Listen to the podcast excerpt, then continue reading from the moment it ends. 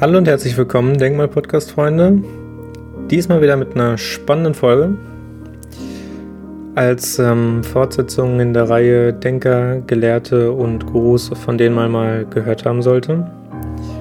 Letztes Mal hatten wir Flora Tristan, eine sehr spannende Folge, eine sehr prägnante Folge, wie ich finde, gerade auch, weil man sich durch die Geschichte von Flora Tristan sehr ja, zurückversetzen kann in das Jahr 1800. 1803 bis 1844 genauer gesagt. Und ähm, ja, jetzt möchte ich mich mit euch noch ein bisschen weiter in der Geschichte zurückversetzen. Und zwar in das, 5, in das 16. bis 17. Jahrhundert. Und zwar genauer gesagt zu Leonardo da Vinci, der ja im Jahr 1452 äh, bis 1519 äh, gelebt hat und äh, der wirklich bis heute, also um kaum einen Menschen ranken sich so viele Mythen wie Leonardo da Vinci, vielleicht noch um Albert Einstein. Aber äh, was ja vielfach gesagt wird, ist, dass Leonardo da Vinci so weit seiner Zeit voraus war, also dass er wirklich ein Universalgenie war, dass er der Inbegriff von einem Universalgenie war. Und ähm, wie es scheint, wie eben aus seinen Manuskripten und seinen Notizen hervorgeht, das ist ja das Einzige, was man bis heute noch ähm, von ihm hat, wobei auch vieles davon verloren wurde durch Plündereien, äh, dadurch, dass es vielfach verkauft wurde in die verschiedensten Länder, dass Menschen eben mit seinen Werken einfach nur Geld machen wollte, ohne wirklich tiefergreifend zu verstehen, äh, was denn er genau aufgeschrieben hatte und was seine Ideen waren. Also wirklich kaum ein Mensch wie Leonardo, so geht aus seinen Werken hervor, schien so viele Talente zu besitzen. Also er war ja nicht nur Künstler, also er war ja nicht nur auf der Höhe eines äh, Michelangelo oder einer, auf einer Höhe eines Raphael, die ja wirklich fantastische Gemälde gemalt haben. Ähm, aber er war ja dazu noch Naturphilosoph, er war Bildhauer, er war Mechaniker, er war Ingenieur, er war Architekt, er war Anatom. Also er hat sich für so viele Dinge interessiert und äh, hat sich auch Zeit seines Lebens bemüht, immer weiterzukommen. Also immer ähm, seine Erkenntnisse zu vertiefen ähm, und hat nicht einfach so studiert, hat nicht einfach Wissenschaft um der Wissenschaftswillen betrieben, sondern hat versucht, ähm, damit immer etwas anzufangen. Also er hat versucht zum Beispiel Flugmaschinen zu bauen, was ja ähm, wie aus den bisherigen, ähm, wie aus dem bisherigen Wissen von, über Leonardo hervorgeht, ja ein Projekt war, was zum Scheitern verurteilt war. Es gab ja beispielsweise mal ein Fernsehteam, das hat versucht, das nachzubauen, ist aber gescheitert, so wie er das zumindest aufgeschrieben hatte, hat dann versucht, noch ein paar Änderungen vorzunehmen. Auch ähm, hat natürlich das versucht, nur detailgetreu nachzubauen, also wirklich nur mit Stoffen, die er damals hatte, hat es aber nicht geschafft. Ähm, und ähm, trotzdem gibt es immer wieder Hinweise darauf, dass Leonardo versucht hat oder kurz davor war, das umzusetzen. Also irgendwo kann man Leonardo da Vinci sicherlich auch als eine Mischung aus ähm, verrückt und Genie bezeichnen. Also die Grenze zwischen Verrücktsein und Genie ist ja sowieso immer wirklich hauchdünn. Aber eben auch in anderen Bereichen hat er wirklich unglaubliche Dinge vollbracht. Ähm, und ich meine, er war ja nicht so weit entfernt vom, von dieser Flugmaschine, die er bauen wollte. Er hat eben nur mit dem begrenzten physikalischen Wissen, und man muss sich ja vorstellen, die moderne Physik, wie sie begründet wurde von Isaac Newton, war ja erst 200 Jahre später. Ähm, er hat mit dem Wissen, was er hatte, wirklich Unglaubliches voll, vollbracht. Ähm, aber eben, wie gesagt, auch in anderen Bereichen war es unglaublich. Er hat ähm, Kriegsmaschinen entworfen. Ähm, wobei man da sagen muss, dass das mehr eine Farce war und wirklich Mittel zum Zweck eher, als wirklich, dass es irgendeinen Nutzen haben sollte. Er war eigentlich ein Verabscheuer des Kriegs. Damals war ja noch Italien äh, wirklich auch riesiges Kriegsgebiet. Ähm, es ist ja inzwischen Allgemeinwissen, dass ähm, seit dem Zweiten Weltkrieg ähm, wir Frieden haben. Also nicht das ist Allgemeinwissen, sondern dass es noch nie so eine lange Episode des Friedens gab in Europa. Davor war ja eigentlich immer durchgängig irgendein Krieg zwischen irgendwelchen Ländereien, zwischen irgendwelchen Provinzen, zwischen irgendwelchen Herzogen. Und ähm, Leonardo scheint da auch mitgemischt haben zu wollen, gerade eben um auch Mittel finanziert zu bekommen, um seine Forschung voranzutreiben. Und äh, so hat er dann den Herren, den ähm, Kriegsherren angeboten, Maschinen zu bauen.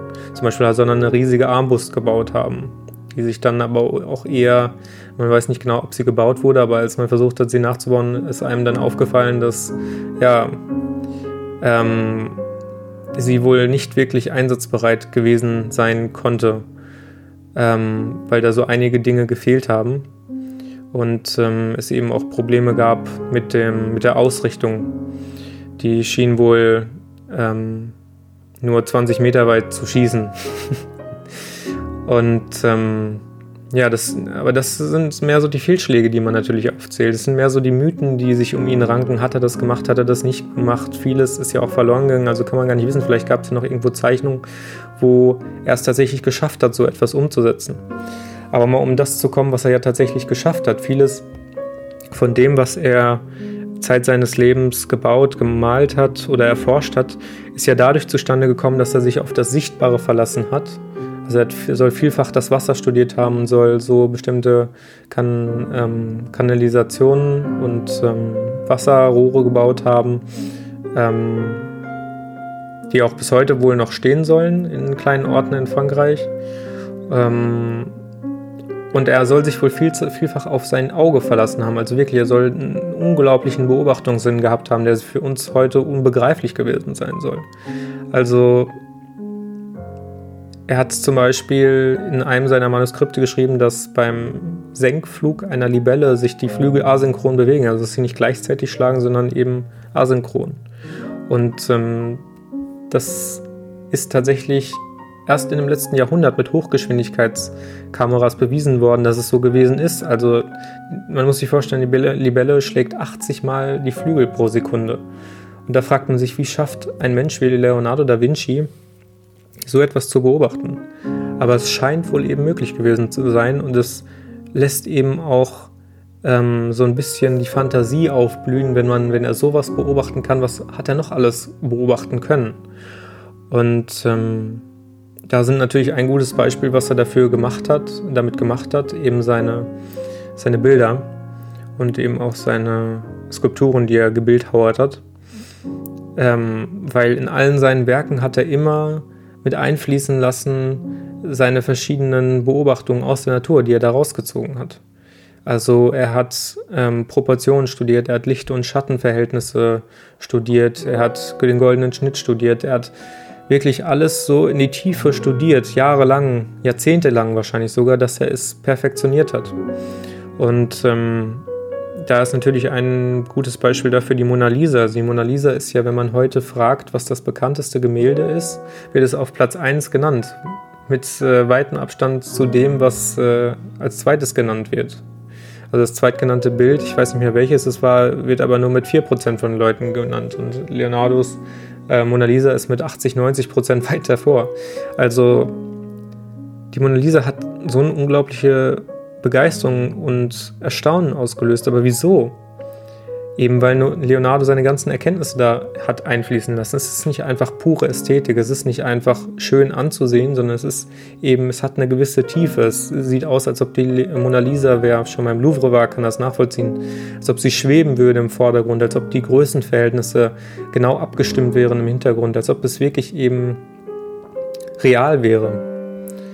Und dann kommen natürlich noch andere Sachen mit hinzu, dass Leonardo wohl die Synchronizität studiert hat, also dass er gewusst hat, dass Menschen synchrone Dinge schön finden, ähm, asynchrone Dinge Verwunderung oder Empören auslöst, deswegen er die Mona Lisa ähm, nicht rein lächelnd gemacht hat, sondern eben auf der einen Seite die, den Mundwinkel ein bisschen verzogen hat.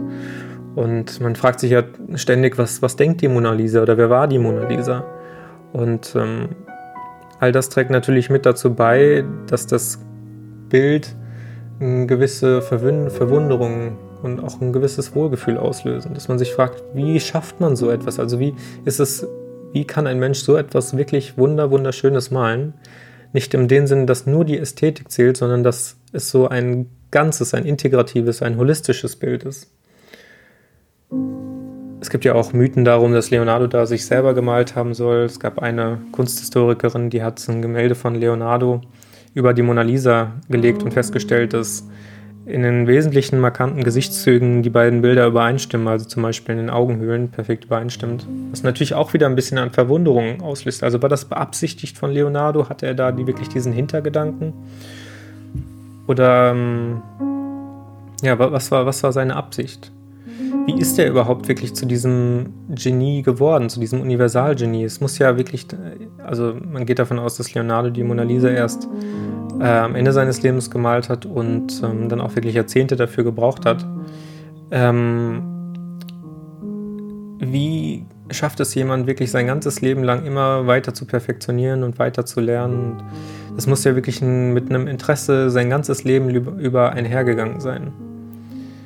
Und ähm, ist natürlich auch nicht einfach gewesen, weil gerade weil Leonardo immer so lange gebraucht hat, um seine ähm, Gemälde zu malen, war er natürlich unbrauchbar für ähm, die Kriegsherren oder beziehungsweise für die Kunden, weil ne, die wollten ein schnelles Gemälde haben und er konnte das eben nicht liefern.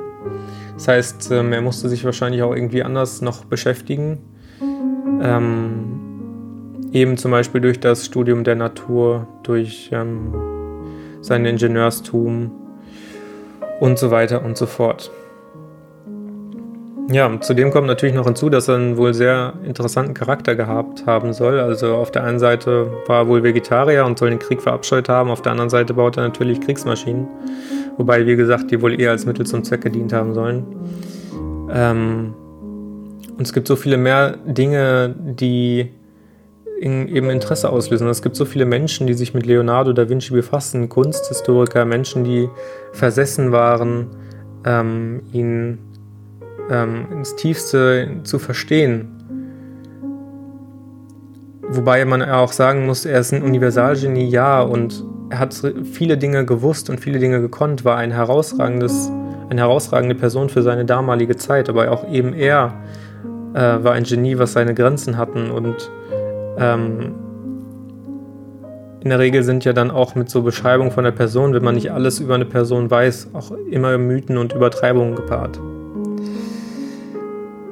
Also, was man zusammenfassend über Leonardo durchaus sagen kann, ist, dass er ein Mensch ist, der Verwunderung bei uns auslöst, eben weil er auf der einen Seite so viel uns vermacht hat, was ähm, wirklich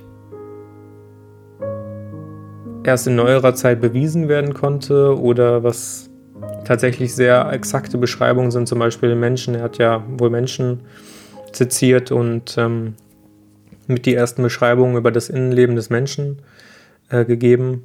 Auf der anderen Seite natürlich so viele Lücken, die da sind. Und ähm, vielleicht abschließend zu ihm die Frage, ja, wie werde ich denn eigentlich zum Universalgenie wie ein Leonardo da Vinci? Leonardo hat ja mit Sicherheit nicht nur sein Leben lang versucht zu vertiefen und praktisch zu üben, sondern da hat ja auch ein gewisses, eine gewisse Portion Talent und Fähigkeit mit da reingespielt. Ich denke auch, dass Leonardo eigentlich Zeit seines Lebens nie wirklich den Willen dazu hatte oder den Antrieb, bewusst zum Universalgenie zu werden, sondern er ist halt Zeit seines Lebens immer seinen Interessen nachgegangen und hat gerade deshalb so Erstaunliches äh, geleistet. Das sieht man ja auch bei, bei anderen Dingen. Also gerade die Menschen, die ein Interesse an äh, Phänomenen unserer Wirklichkeit zu haben, gerade die scheinen immer über bekannte Grenzen hinauszugehen, scheinen immer Bekanntes, Bekanntes zu bezweifeln und ähm, dadurch unser Weltbild zu erweitern. Und wenn man jetzt selber das ähm, das Bestreben hat, ein Universalgenie zu werden, glaube ich nicht, dass das ein wirklich aufrichtiges ähm, Ziel ist, was dann dazu führt, dass man ähm, ja etwas für sich selber leistet, etwas Gutes für sich tut. Es führt nur dazu, dass man ja Wissen runterbitten kann und ähm, Gelerntes wiedergeben kann, aber niemals wirklich einen vollständigen Durchblick bekommt. Das heißt, man muss genau wie Leonardo Grenzen überschreiten und sollte sich von seinem Interesse leiten zu lassen, äh, leiten lassen. Das, man muss ja, also die Frage ist ja auch, muss man denn überhaupt zum Universalgenie werden? Nein, muss man nicht. Also äh, nur weil man einen Titel hat, Universalgenie, ja, wow, aber darum geht es ja nicht. Es geht ja darum, ähm, Begeisterung für etwas zu empfinden, mit, ähm, mit Feuer und Eifer etwas ähm, zu entdecken, ähm, das Leben in seinen, wenn man jetzt tatsächlich ein Interesse an Wissenschaft hat, ähm, das Leben in seinen Grundzügen zu erforschen und neu zu denken und ja, einfach sich selber auch zu erfahren. Ich denke auch, dass Leonardo durch sein Studium der Natur auch ein Stück weit immer mehr über sich selber äh, erfahren und gelernt hat. Sonst wären eben solche Werke wie die Mona Lisa, wie das letzte Abendmahl oder wie der vitruvianische Mensch auch nicht möglich. Also er hat sich ja ganz bewusst mit den, mit den Inhalten des Lebens auseinandergesetzt, ob nun zum Zwecke anderer oder zum Zwecke von sich selber. Aber ich denke schon, dass Leonardo ein sehr weiser Mensch war am Ende seines Lebens, auch wenn wir nicht viel über ihn wissen. Ich denke, dass er vieles gelernt hat, vieles mitgenommen hat aus diesem Leben und ähm, dass er auch eben in der Menschheitsgeschichte einen entscheidenden Beitrag dazu geleistet hat, dass wir dahin gekommen sind, wo wir heute sind. Und ich hoffe ja, dass ähm, es mehr solcher Menschen wie Leonardo gibt, wirklich Persönlichkeiten, die unser Interesse wecken und ähm, ja, die Begeisterung bei uns auslösen. Und damit verabschiede ich mich aus der heutigen Folge. Ich hoffe, es hat euch gefallen und äh, würde mich freuen, wenn ihr nächstes Mal wieder einschaltet. Bis dahin, tschüss. tschüss.